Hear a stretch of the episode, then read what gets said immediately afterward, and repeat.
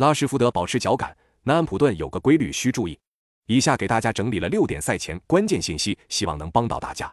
一、曼联近十天里面要踢六场比赛，体能的负荷非常大。即便是曼联的阵容厚度还不错，这样的密集赛程对球队状态肯定也会有不小的影响。二、曼联前锋拉什福德周中的欧联杯又进球了，过去十一场比赛他打进了十球，并且助攻一次，状态依旧保持着火热。三、曼联本赛季先进球的十五场比赛赢下了其中十三场，而对手南安普顿本赛季即便都是先丢球为主。这对于擅长顺风局的曼联来说是个好消息。四，南安普顿本赛季十三轮客场联赛四胜九负，至今还没在客场打出过平局赛果。五，南安普顿代理主帅塞莱斯目前带队三轮比赛取得了二胜一负的成绩，他们击败了切尔西和莱切斯特城，输给了利兹联，整体表现是不错的。